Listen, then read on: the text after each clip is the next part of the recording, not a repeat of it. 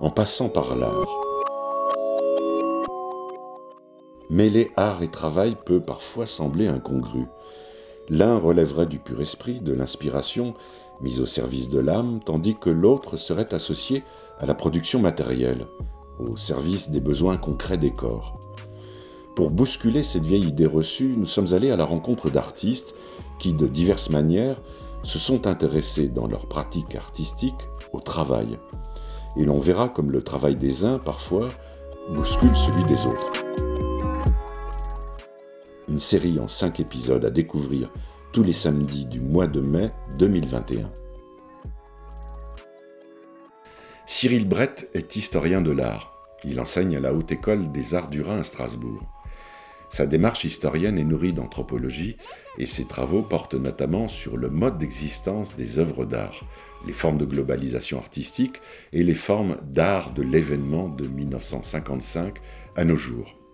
Il nous raconte ici comment Robert Filiou, formé à l'économie politique, économiste à l'ONU au début des années 50, a fait le choix de développer à travers son œuvre de poète et d'artiste une économie poétique qui amène à réfléchir sur la place et la valeur du travail.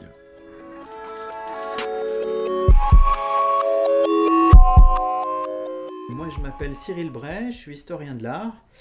Euh, c'est un domaine que j'enseigne dans une école d'art, à la Haute École des Arts du Rhin à Strasbourg. Et ce qui fait que je suis ici aussi euh, avec toi aujourd'hui, c'est que j'habite en partie à Châteauvillain. Moi, j'ai choisi de vous parler d'un artiste euh, à propos duquel j'ai publié un essai il y a déjà quelques années. C'est Robert Filiou, qui est un artiste français que peu de gens connaissent, mais qui, qui a vraiment un, voilà, une vie un peu remarquable et puis euh, qui, a, eu un rôle important dans l'histoire de l'art des années 60-70. Alors peut-être que euh, on peut commencer euh, un petit peu par expliquer son rapport au travail. J'ai relevé une phrase d'un ouvrage que je citerai tout à l'heure, hein, qui, ouvre un petit peu la, mon propos. C'est Robert Filiou, à un moment, il a dit Il n'y a pas de problème dans l'art, hormis l'argent que l'art ne crée pas nécessairement. Et c'est un petit peu euh, par là que je vais attraper euh, sa, manière de réfléchir. En fait, c'est un artiste euh, pour lequel la réflexion des rapports, sur les rapports entre création et travail a été constante du tout début de sa vie de jeune adulte jusqu'à jusqu'à sa mort en 1987. Alors il est né en 1926 à Sauve, dans le Gard et il est mort en 1987 aux Zézy et je crois que c'est en Dordogne, mais voilà, il faudra me, euh, me dédire si jamais je ne m'en souvenais plus. Euh, alors, je vais vous raconter un petit peu euh, sa vie pour commencer parce qu'il n'a pas une vie très, très régulière, hein, et c'est une vie complexe. Il, naît en 26 à Sauve, je le disais. Il, fait partie, il y a cinq boursiers au mérite dans tout le département du Gard. Son frère et lui sont des boursiers au mérite. Donc, il y a une forme d'excellence scolaire dans, leur famille. Néanmoins, c'est une famille extrêmement populaire. Euh, le père est parti euh, aux États-Unis euh, peu après leur naissance. Et la mère est, ouvrière textile dans les Cévennes. Et donc, c'est vraiment des gens qui ont peu d'argent. et donc, ces bourses, c'est des bourses sans lesquelles il n'aurait jamais pu faire d'études. Le frère de Robert Filiou est devenu médecin, lui euh, a fait aussi des études assez brillantes aux États-Unis, j'y reviendrai après. Euh, en revanche, il naît en 26, ça veut dire qu'il va traverser la guerre. Et euh, c'est un jeune homme assez, assez tête brûlée, qui est en but vis-à-vis des autorités en général. Alors, sauf c'est aussi la ville des Camissards, hein, donc il y a une tradition de révolte vis-à-vis de l'État central euh, euh, qui, est assez importante euh, voilà, dans cette partie-là de la France, et il va s'engager dans la résistance à 17 ans. un engagement assez fort, hein, il n'est pas simplement passeur de messages, il a un rôle de liquidateur. Donc dans le maquis FTP, franc tireur et partisan au sein duquel il officie, son rôle c'est les assassinats ciblés, les assassinats de miliciens, euh, d'officiers euh, de la Wehrmacht, euh, etc. Donc à 17 ans, c'est pas une expérience anodine. il est cité deux fois l'ordre de la Légion d'honneur pour sa participation aux deux batailles de la libération du Gard. Il va refuser la Légion d'honneur. Et il sort de la guerre traumatisé. traumatisé par ce qu'il a fait. On ne tue pas impunément des gens comme ça. Euh, ça laisse des traces. Euh, il vivra toute sa vie euh, traumatisé avec ce trauma, en dormant très peu, tempérament très colérique, voilà, tout un tas de, choses qui relèvent de syndromes qu'aujourd'hui en psychiatrie on appellerait des syndromes post-traumatiques, hein, qui l'ont accompagné. il y a une forme de résilience dans, dans sa vie, mais il, y a tout ça. et immédiatement après-guerre, il décide de partir aux États-Unis. Alors il y va en partie pour rencontrer ce père qu'il ne connaît pas, qui va à Los Angeles, et puis sans doute aussi pour changer de vie, euh, refaire sa vie. Euh, il était euh, jeune résistant communiste dans le sud de la France et il part aux États-Unis et il va se retrouver à Los Angeles dans une mégalopole, à devoir travailler comme manœuvre chez Coca-Cola pour survivre et puis pour financer euh, des études euh, qu'il entame à l'Université de Californie en économie politique. Et c'est un étudiant brillant qui va sortir diplômé d'économie politique euh, d'un master en 51, qui va acquérir la double nationalité américaine grâce à son père aussi, et qui va commencer une carrière d'économiste.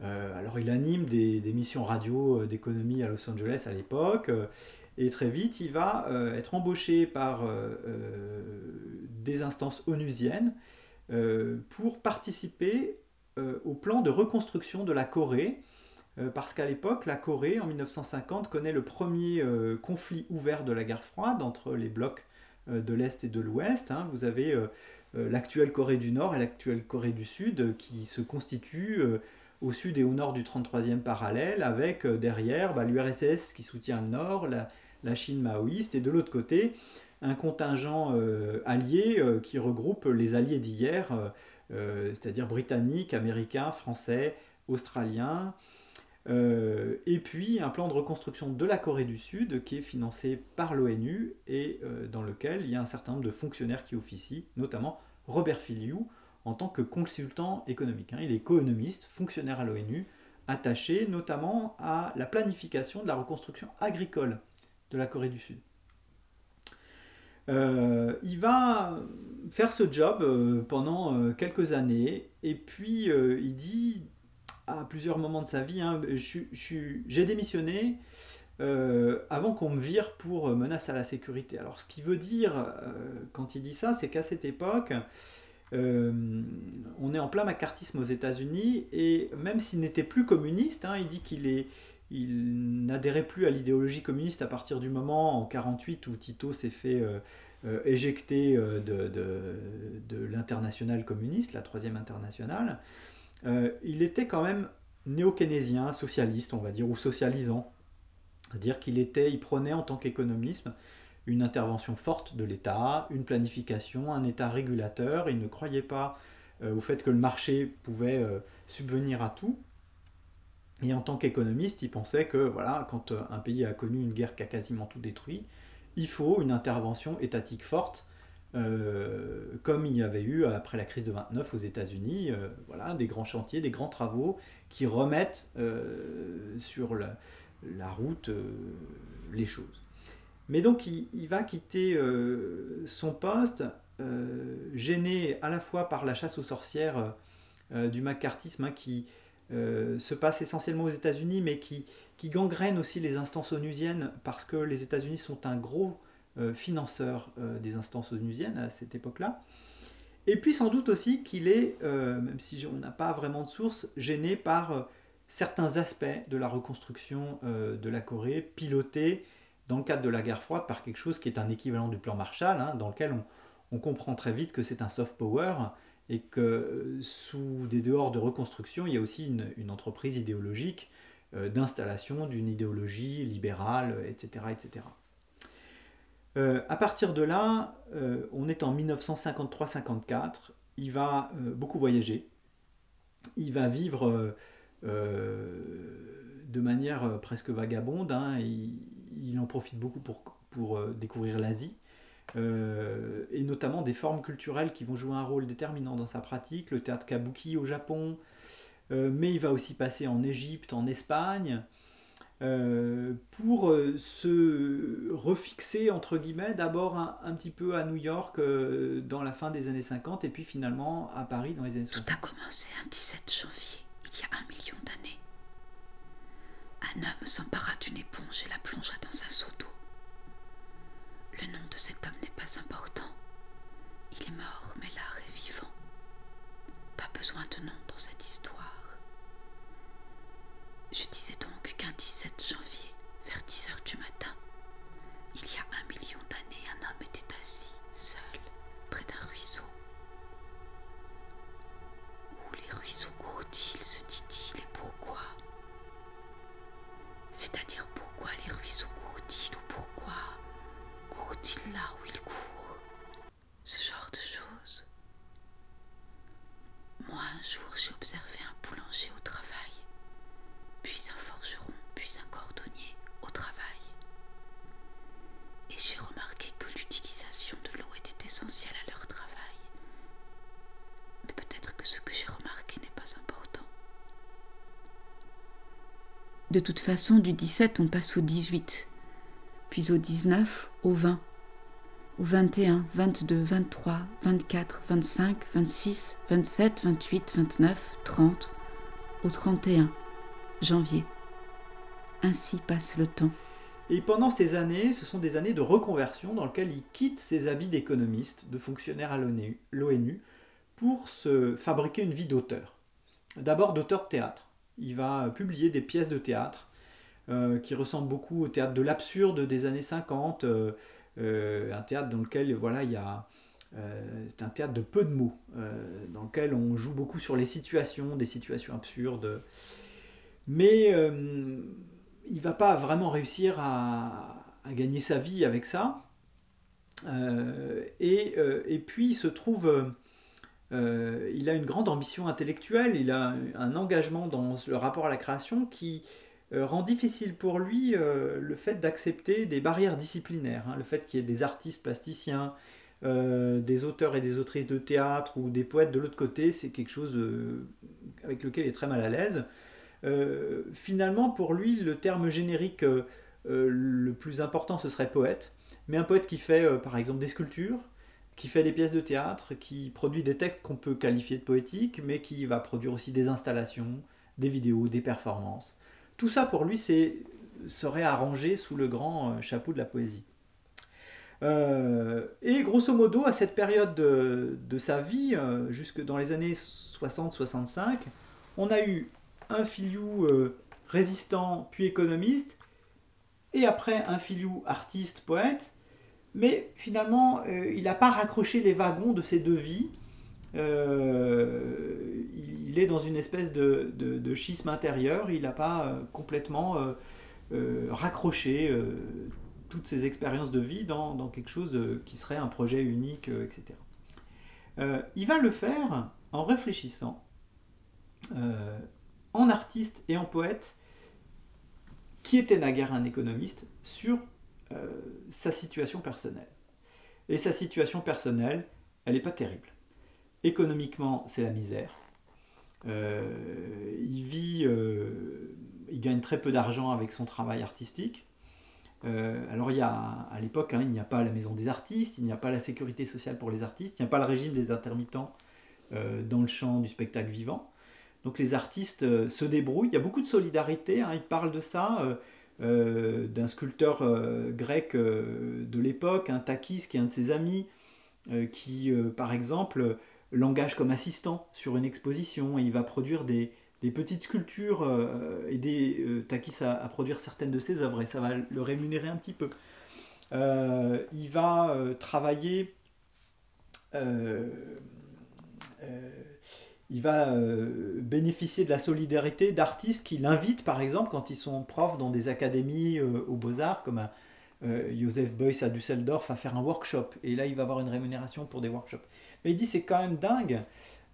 finalement, mon travail ne me, ne me, rémunère pas, Et je suis obligé à chaque fois de m'interrompre dans mon travail pour travailler pour autre chose, pour lequel j'ai des compétences en tant qu'artiste, qui vont m'amener une rémunération, mais qui m'empêchent de travailler sur mon propre travail.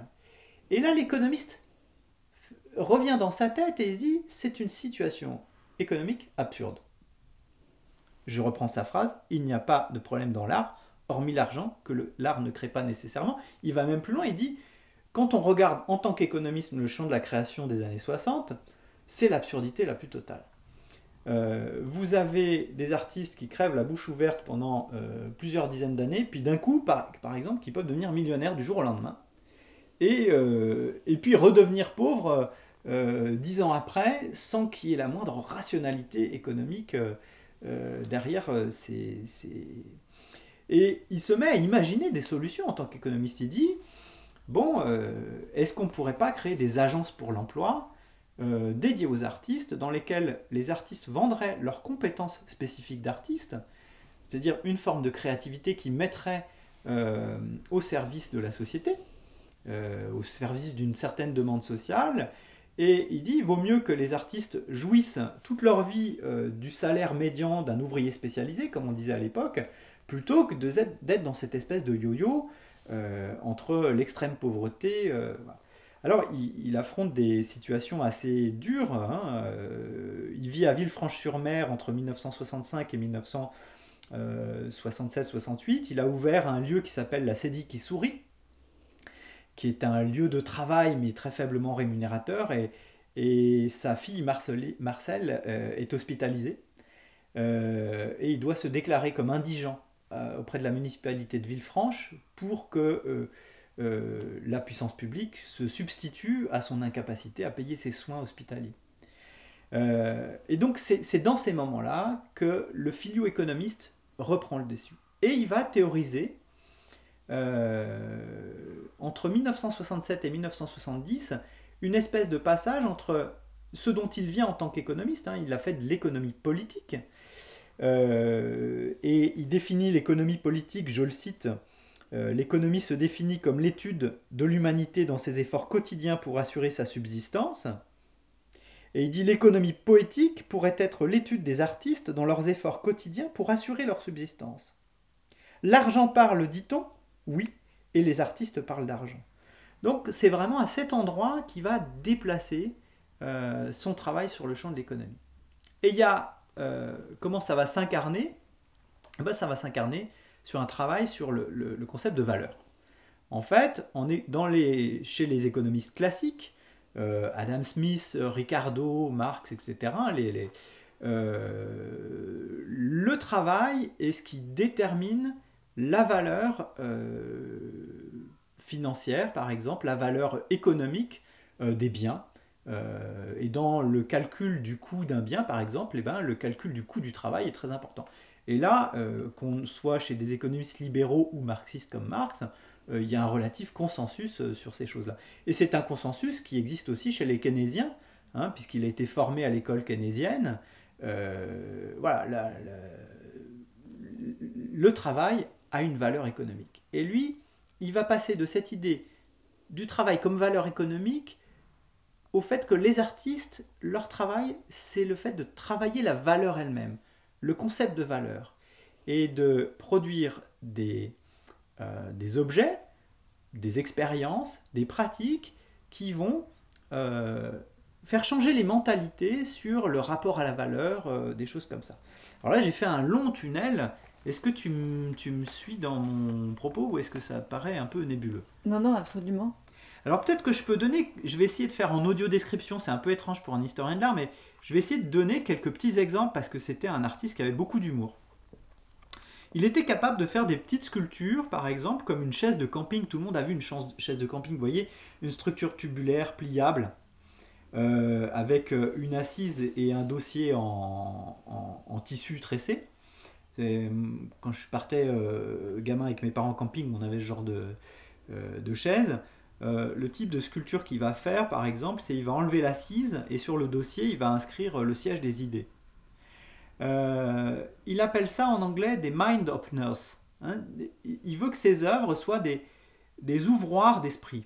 il pense que le travail d'un artiste, n'est pas tant de produire un objet qu'on qualifie d'art, que de faire refluer l'intérêt de l'art de l'objet fini vers ce qu'il a constitué, c'est-à-dire le processus de création euh, lui-même. Et au fond, pour lui, l'art est un entraînement à la créativité.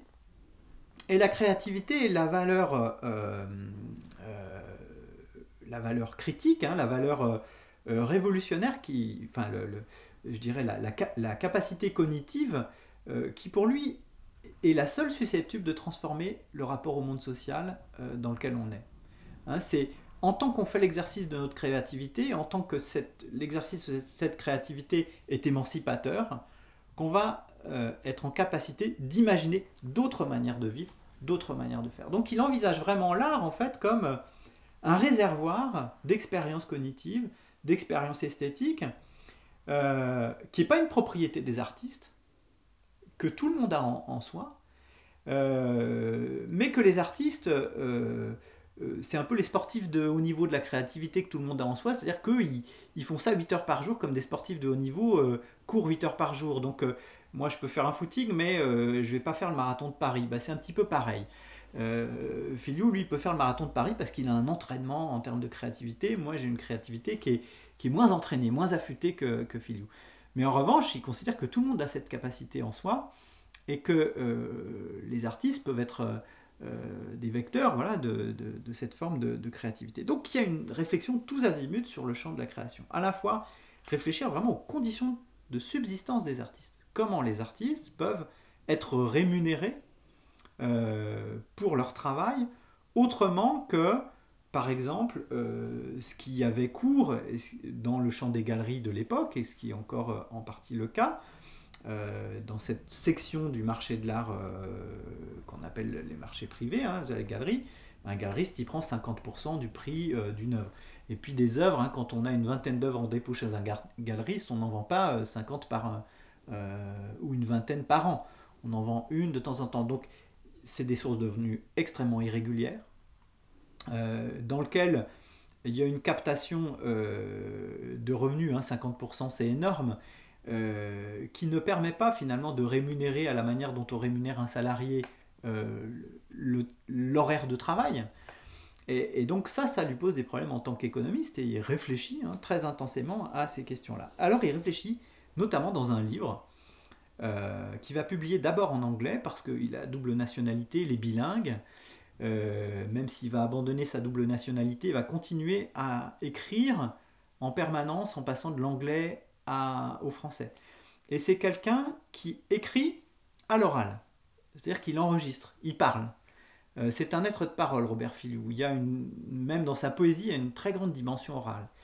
Et donc il va euh, publier oralement un livre sous forme d'enregistrement, comme ce qu'on est en train de faire aujourd'hui, un livre qui s'intitule euh, Teaching and Learning as Performing Arts, qu'il enregistre en 1967-1968. Et puis euh, le, livre va devenir, euh, euh, en plus de sa dimension audio, un livre en, bonne et forme qui va être traduit après en français sous le titre Enseigner et apprendre, virgule, art vivant. et c'est un livre dans lequel, d'une part, il donne une place au lecteur et aux lectrices.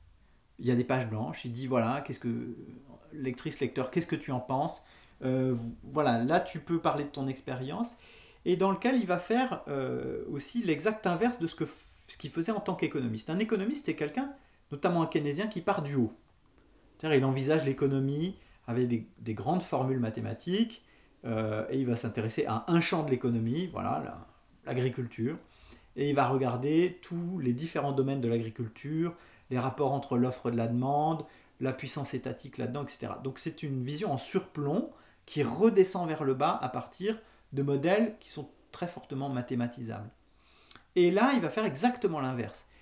Le passage de l'économie politique à l'économie poétique, c'est aussi là. Il va partir de l'ordinaire, de l'ordinaire de sa situation à lui d'artiste.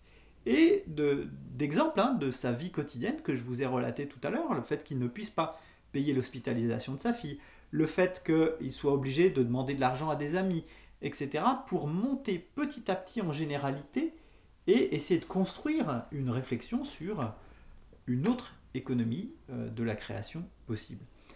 et en essayant de travailler cette dialectique là qui est là depuis le départ. Hein. Il y a la création, il y a le travail, et euh, qu'est-ce qui rémunère finalement la, création ne rémunère pas l'artiste, et, quand l'artiste est obligé de travailler au sens le plus commun euh, auquel on l'entend, eh ben, il ne peut pas travailler à sa création. Et voilà, il y a une, quelque chose qui, est une espèce de, euh, de, problème insoluble qu'il essaye de, de ressaisir. Un 17 mars, il y a 10 000 ans, un homme s'acheta une bouteille de bière.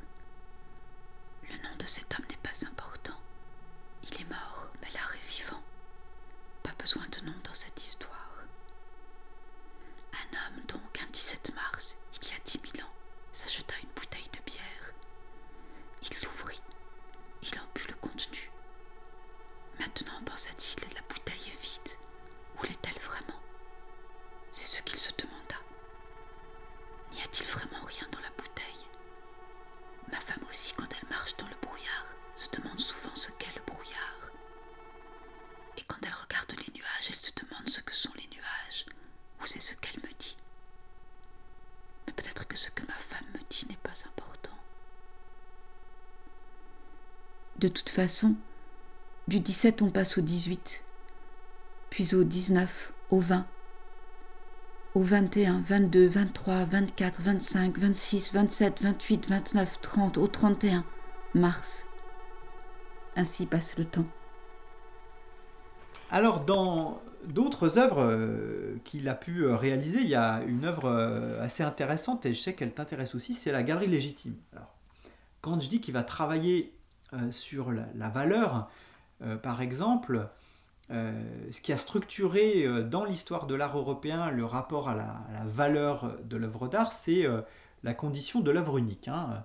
Depuis la Renaissance, il y a la condition sociale de l'œuvre d'art en Europe euh, qui, a dominé après un peu partout dans le monde, c'est euh, euh, qu'une œuvre d'art, ce qui garantit sa valeur économique, c'est son unicité et surtout le fait qu'elle est unique. Voilà. Si on a un seul tableau de la Joconde, c'est mieux qu'une centaine. Une centaine de tableaux de la Joconde, ça dévalorise le. Il y a des champs économiques qui sont organisés rigoureusement différemment. Par exemple, si vous êtes dans l'industrie du cinéma, euh, plus vous avez de copies en circulation euh, d'une œuvre, plus les chances de rémunération pour l'équipe de réalisation est importante. Ben là, c'est l'inverse. Euh, dans le champ de l'art contemporain ou de l'art de l'époque, même du 16e ou du 18e siècle, si vous avez un seul tableau, les chances de rémunération sont plus, importantes que si vous avez 10 ou 15 versions d'un même tableau. Néanmoins, Filiou a fait partie de cette génération d'artistes qui a choisi de travailler avec ce qu'il appelle des multiples, euh, c'est-à-dire d'envisager les œuvres d'art comme des éditions, euh, à petite échelle, ce qui permet de les vendre moins cher, de toucher un public euh, qui n'est pas le public qui fréquente économiquement les œuvres d'art, hein, parce que pour collectionner des œuvres d'art, il faut avoir de l'argent, donc il faut faire partie des classes supérieures de la société, au moins économiquement. Euh, et euh, il y a notamment une performance célèbre en 1962, euh, durant laquelle il fait le tour de Paris. C'est à l'occasion d'une exposition d'un de ses amis, Benjamin Patterson. et il a une petite casquette qu'il a rebaptisée Couvre chef-d'œuvre, dans lequel il, il, a caché une dizaine de travaux euh, qui se déploient comme des petits objets qui se déplient. Ça peut être des textes, ça peut être des, voilà, des objets, ça peut être euh, de la performance, des gestes. Et euh, il a un certain nombre de points d'arrêt qu'il a repérés dans sa circulation autour de la ceinture parisienne. Et il va faire les files, par exemple, d'une file d'attente au cinéma. Il va présenter son travail et vendre son travail pour des, des sommes tout à fait modiques. Euh, le prix euh, d'un paquet de cigarettes de l'époque, c'est-à-dire euh, quelques, je ne saurais pas le dire en ancien franc, mais enfin bref, voilà. Donc il y a de l'humour, il y a une radicalité dans le travail, une réflexion jusque dans les formes du travail à, la dimension économique qui est implémentée dans le, travail. et puis il défend, il défend cette idée que l'artiste est un travailleur. Euh, mais un travailleur incompris d'une certaine manière. Un travailleur qui ne trouve pas vraiment sa place euh, dans la manière dont est organisé le monde social euh, à cette époque-là. Et il va aussi réaliser une œuvre très très importante en 1968, c'est le principe d'équivalence, qui est pour lui, qui est une œuvre un peu paradigme. Hein. je dis une œuvre, mais en fait c'est, il a une idée qu'il a redéployée à partir de là dans quasiment toutes ses œuvres. cette idée, c'est une idée qui s'énonce simplement, mais qui a des conséquences assez importante. Il considère que les catégories du bien fait, du mal fait et du pas fait sont équivalentes. Et qu'à partir de là, c'est ce, euh, cette mentalité, hein, cette manière de penser le rapport au monde et le rapport à son travail artistique sous cet angle-là, c'est-à-dire sous l'angle d'une équivalence radicale entre le fait qu'on fasse bien ou mal les choses ou qu'on ne les fasse pas, qui va être la plus importante.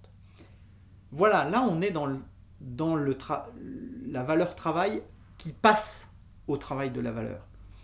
Euh, qu'est-ce que ça désingue le fait de dire que le bien fait et le mal fait sont équivalents? Eh bien, ça désingue toutes les typologies critiques qui permettent les classements, les catégorisations dans la compétition entre artistes, par exemple. Dans la compétition entre artistes professionnels et artistes amateurs. Dans euh, euh, laisse transparaître, au contraire, ce qui est sous chacune des œuvres d'art, ce qui est à l'origine de chacune des œuvres d'art, c'est-à-dire le processus créatif lui-même, et non pas euh, l'objet fini euh, qui va rentrer dans des classifications historiennes ou dans des classifications euh, critiques ou etc.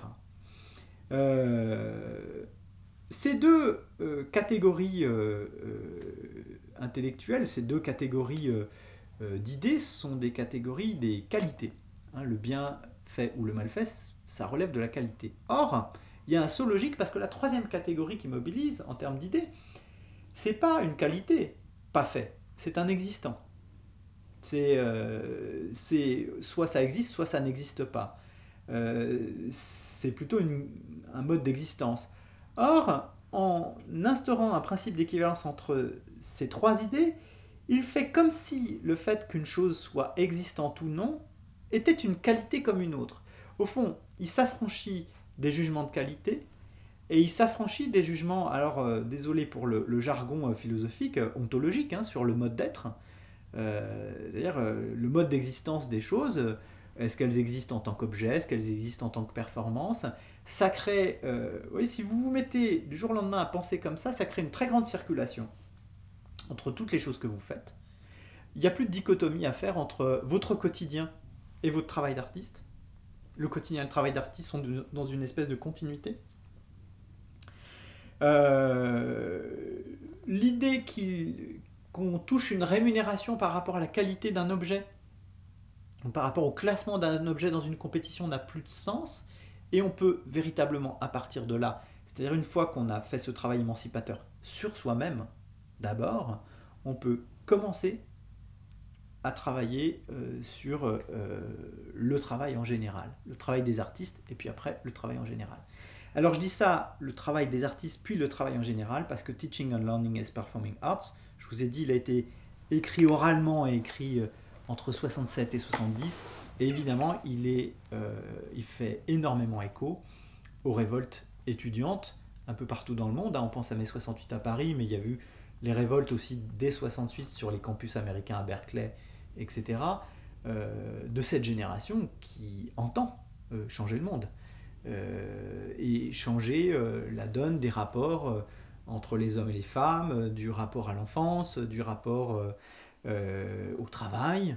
et il le fait dans un moment aussi où la société, les sociétés européennes et nord-américaines ont pris un tournant hein, depuis l'après-guerre, on appelle la société des loisirs, c'est-à-dire que la lente, euh, euh, progressif du temps de travail depuis la fin du 19e siècle. Hein. Au 19e siècle, un ouvrier il travaille 14-15 heures par jour. Euh, puis il y a eu le Front populaire, il y a eu un certain nombre d'acquis qui font que le travail baisse en nombre d'heures par jour et laisse transparaître un temps qu'à l'époque, dans les années 50, c'est assez joli, on appelle le temps libéré. il y a un certain nombre de commentateurs qui parlent du temps libéré. Ce temps libéré, dans les années 60, il, fait l'objet d'une bataille très importante entre le camp du capitalisme d'une certaine manière d'un côté, c'est l'industrie des loisirs, et les artistes de l'époque qui disent, mais en fait ce temps-là, ça doit être un temps d'émancipation individuelle, un temps de recouvrement de soi, ça doit être le temps dans lequel on déploie euh, la créativité euh, d'un art euh, pour tous et par tous. Donc il y a une dimension révolutionnaire chez Filiou hein, qui, qui, trouve véritablement un écho dans mai 68, même s'il n'est pas du tout de la génération de mai 68. je crois que j'ai fini de brosser un petit peu mon portrait. Est-ce que tu verrais quelque chose que je pourrais rajouter qui, qui permettrait d'éclairer un petit peu l'itinéraire de Filiou moi, bah, pas, pas forcément d'éclairer l'itinéraire de Filiou, mais ce que je trouve intéressant, euh, notamment dans tout ce que tu racontes là, qui est très riche, c'est cette question de comment il passe de son expérience à une remise en question plus globale.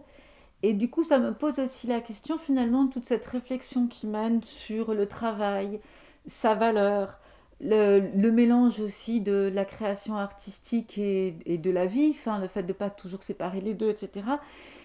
Comment euh, tu penses que ça interroge justement le travail euh, à la fois à cette époque et aujourd'hui, plus globalement? Alors, à cette époque-là, euh, il n'est pas le seul à interroger ce rapport au travail. Je pense à un slogan célèbre des situationnistes euh, tagué sur un mur en front de scène, c'était ne travaillez jamais. Par exemple, l'international situationniste, ou les, toute la nébuleuse qui gravitait autour de gens comme Guy Debord, ont fait du refus du travail une position politique, éthique, artistique importante. Artistique, il ne serait pas content que je dise ça. Mais pour quelqu'un comme Guy Debord, euh, participer au travail, c'est euh, participer au capital, à la société du spectacle, donc il faut s'en retrancher. Et, la seule position à tenir, c'est de produire une activité, on va appeler ça comme ça, de la manière la plus générique, qui ne soit absolument pas en prise avec le régime du travail euh, tel que le connaît la, situation de l'époque. La position de Filou est différente. elle est à la fois radicale mais plus nuancée aussi. Peut-être que c'est l'économiste qui dit peut difficilement y avoir de société sans travail. Mais, mais, euh, mais le travail, quand il parle du travail euh, d'artiste, il dit le travail devrait être un loisir, mais un loisir euh, pas au sens où on l'entend communément, c'est-à-dire pas le loisiveté du divertissement ou etc., mais au contraire un loisir au sens plein des Grecs, hein, puisque loisiveté euh, dans l'Antiquité euh, à Athènes, par exemple, c'est la condition sine qua non pour être citoyen. Si vous travaillez, vous ne pouvez pas être citoyen parce que vous ne pouvez pas exercer vos prérogatives citoyennes sur euh, les questions de la cité, vous ne pouvez pas vous engager. donc, de ce point de vue-là, la société athénienne est très inégalitaire parce qu'elle dit qu'il n'y a que les citoyens qui, peuvent exercer cette liberté et, c'est une liberté démocratique qui n'existe pas sans les 30 000 ou 40 000 esclaves qui font tourner euh, l'économie et qui travaillent euh, pour que les autres ne travaillent pas euh, dans la société athénienne du IVe siècle avant Jésus-Christ. Aujourd'hui, les choses ont, un peu changé. D'une part, ce temps libéré a été vampirisé par des industries du loisir. De ce point de vue-là, les gagnants sont d'un côté et, pas de l'autre. le milieu de la création s'est très fortement industrialisé lui-même à tout, à toutes ces échelles. Hein. Euh, donc cette, utopie d'être, euh, de vivre en dehors de, toute espèce de, dynamique d'industrialisation euh, de, la création, elle, est, elle est un peu compliquée. En revanche, il y a, je crois, une réflexion chez Filiou qui vise à interroger en fait les cadres de pensée dans lesquels on, conçoit ce qu'elle travaille, euh, qui perdure chez beaucoup d'artistes et chez beaucoup d'étudiants et d'étudiantes, par exemple, dans les écoles d'art. Dans l'école dans laquelle je suis, par exemple, euh, là, ça fait plusieurs années hein, qu'on se rend compte dans les mémoires, dans les travaux des étudiants, depuis Nuit debout. Il y a une espèce de résurgence d'une génération qui, vise à interroger vraiment, euh, au fond, qu'est-ce que le travail artistique? Pas qu'est-ce que le travail artistique au sens qu'est-ce que faire une œuvre d'art, ça ils savent bien, mais plutôt quelle est la place des artistes dans la société Quelle est la figure sociale des artistes quelle, est, quelle peut être leur utilité sociale d'une certaine manière Et si on ne veut pas tomber dans des rémunérations qui sont soit structurées par l'économie du numérique, Google et consorts, soit par une économie de la compétition acharnée qui fait très peu d'élus et, beaucoup de pauvreté, ben, qu'est-ce qu'on peut inventer d'autre? Et, dans cette génération-là, on a des étudiants qui vont rechercher Filiou. Filiou n'est pas un modèle pour l'époque. Euh, Filiou, il était bien de son époque. Euh, on peut difficilement penser avec des outils keynésiens, par exemple, euh, la société, enfin, les, structurations économiques en 2021. Mais, mais il y a un réservoir de créativité, d'intelligence collective, d'intelligence sociale. Hein. C'est quelqu'un qui met l'imagination euh, au-dessus de tout. L'imagination, il n'en fait pas une idéalité abstraite, euh, il en fait une force sociale en fait. Il dit, euh, si vous avez en vous une force d'imagination, c'est quelque chose qui peut vraiment transformer le monde. En ça, il est, parfaitement de mai 68, mais, mais cette force sociale de l'imagination, bah, quand je lis des, anthropologues comme Arjuna Padurai qui travaillent sur les questions de globalisation et sur la globalisation par le bas, par exemple des bidonvilles, qui montrent que voilà, il y a une capacité euh, des gens, euh, quelles que soient leurs conditions, pour transformer leur situation de vie, leurs conditions, sans le recours à l'État, etc., là où ils sont, avec les, ce qu'ils ont dans les mains. Hein, Filou faisait beaucoup ça aussi, il travaillait toujours avec ce qu'il avait dans les mains, beaucoup de récupération, de... pour transformer, euh, et, et c'est l'imagination qui devient une force sociale qui transforme le rapport au monde. C'était le 17 juin, il y a 400 ans. Un homme prit une balle en caoutchouc et la lança dans les vagues. Le nom de cet homme n'est pas important, il est mort, mais l'art est vivant. Pas besoin de nom dans cette histoire. Donc cet homme, le 17 juin, il y a 400 ans, prit une balle en caoutchouc et la lança dans les vagues. La balle flottait sur les vagues, il la repêcha. Avec un couteau, il fit quelques trous dans la balle en caoutchouc. Il la relança dans les vagues, la balle coula. Vous aussi, quand vous êtes chez l'épicier, observez sa balance. Elle indique le prix aussi bien que le poids de ce que vous avez acheté. Comment Qu'avez-vous acheté Quel en était le poids Quel en était le prix Mais peut-être que le prix n'est pas important. De toute façon, du 17 on passe au 18 puis au 19, au 20, au 21, 22, 23, 24, 25, 26, 27, 28, 29, au 30, juin. Ainsi passe le temps. Par exemple, euh, euh, c'est un précurseur du statut des intermittents. Au fond, il, avait déjà eu l'idée du statut des intermittents dès les années 60. Euh, hein, il l'avait un peu théorisé.